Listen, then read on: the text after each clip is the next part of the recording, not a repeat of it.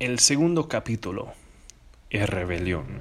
Un día, una serpiente mentirosa y engañosa se acercó a Eva, la esposa de Adán, y le hizo una pregunta. ¿Dios realmente dijo que no podías comer nada de la fruta en este jardín? Eva le dijo, no, eso no es lo que dijo Dios. Podemos comer de cualquier árbol en el jardín, es solo el árbol del conocimiento del bien y el mal del que no se nos permite comer, ni, ni siquiera tocar, o definitivamente moriremos. La serpiente le mintió a Eva y le dijo, no morirás. Dios sabe, tan pronto como comas de, de ese árbol, se te abrirán los ojos y te volverás como Él. Podrán determinar lo que está bien y lo que está mal para ustedes mismos. Eh, dijo Eva, ¿Sería capaz de decidir qué está bien y qué está mal? Miró la deliciosa fruta, pensando su decisión, y creó las mentiras de la serpiente sobre las palabras del buen Dios. Extendió la mano y comió un poco de la fruta. Luego le dio algo a su esposo Adán, que estaba ahí con ella, y él también se lo comió. En ese momento, sus ojos se abrieron y se inundaron de culpa y vergüenza. Rápidamente ataron hojas de higuera para cubrir su desnudez. Se habían revelado y habían elegido vivir fuera del buen reinado de Dios, experimentando de inmediato los efectos devastadores de esa elección.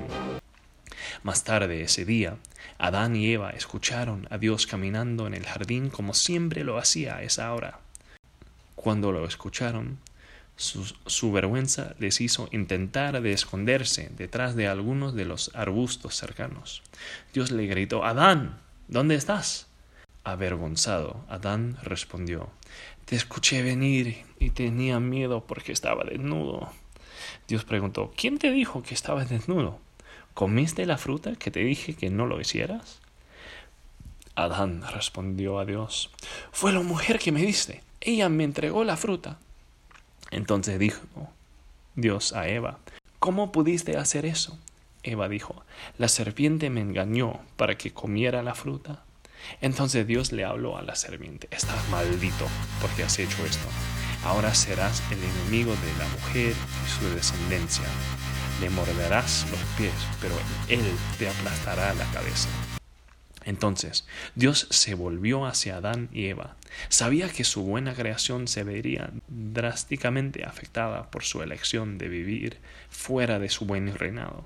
Sabía que ahora estaría sujetos a enfermedades, dolor, sufrimiento e incluso la muerte como resultado de sus decisiones.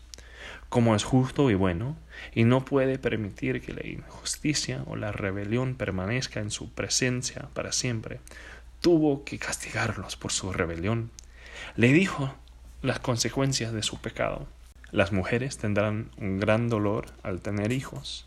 Los hombres lucharán, trabajarán y sudarán mientras tratan de cultivar la tierra, solo para obtener un poco de comida de ella. Ambos lucharían por el poder en su relación. Morirán y regresarán al polvo aunque los castigó con las consecuencias de su rebelión. Dios aún los amaba y los proveía. Los dio ropa hecha con pieles de animales que previamente habían nombrado y cuidado. Dios envió a Adán y Eva fuera del jardín y luego envió a poderosos ángeles guerreros para proteger su entrada, para que no pudieran volver a entrar. También puso una espada de fuego en su lugar para proteger el árbol de la vida, para que la gente ya no pudiera comer de él.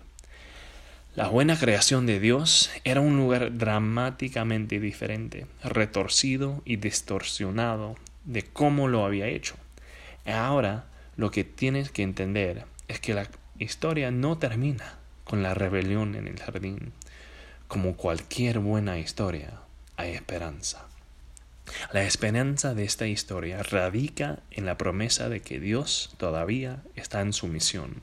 En medio de la constatación de que toda la creación estaba bajo ahora una maldición, Adán y Eva se aferraron a la promesa de que el buen Dios algún día aplastaría a la serpiente a través de uno de sus descendientes. Después del desastre en el jardín, la rebelión siguió manifestándose. Adán y Eva tuvieron dos hijos. Uno, de hecho, asesinó al otro se puso tan mal que en un momento Dios miró a la gente de la tierra y vio que la maldad del hombre era tan grande y cada intención de los pensamientos de su corazón era solo maldad. Decidió enviar una gran inundación sobre toda la tierra para acabar con esta rebelión y maldad. Pero Dios todavía andaba en su misión. Verá, él, él no aniquiló a todos los humanos. Noé y su familia fueron rescatados del diluvio. Después de que el, eh, después de que el agua se calmó, Dios puso un arco iris en el cielo y hizo un pacto con Noé, que nunca más destruiría la tierra. Se podría pensar que los descendientes de Noé lo descubrieron y comenzaron a amar y seguir a Dios, pero la rebelión nuestra fue profunda. El orgullo dominó el mundo. La gente se unió para construir una torre hasta el cielo para hacerse un nombre y evitar hacer su trabajo de extenderse, cuidando toda la creación de Dios, en lugar de dejar que se comporten con su orgullo. Dios fue amable con ellos y los dispersó por toda la tierra al confundir su idioma, pero Dios todavía estaba en su misión.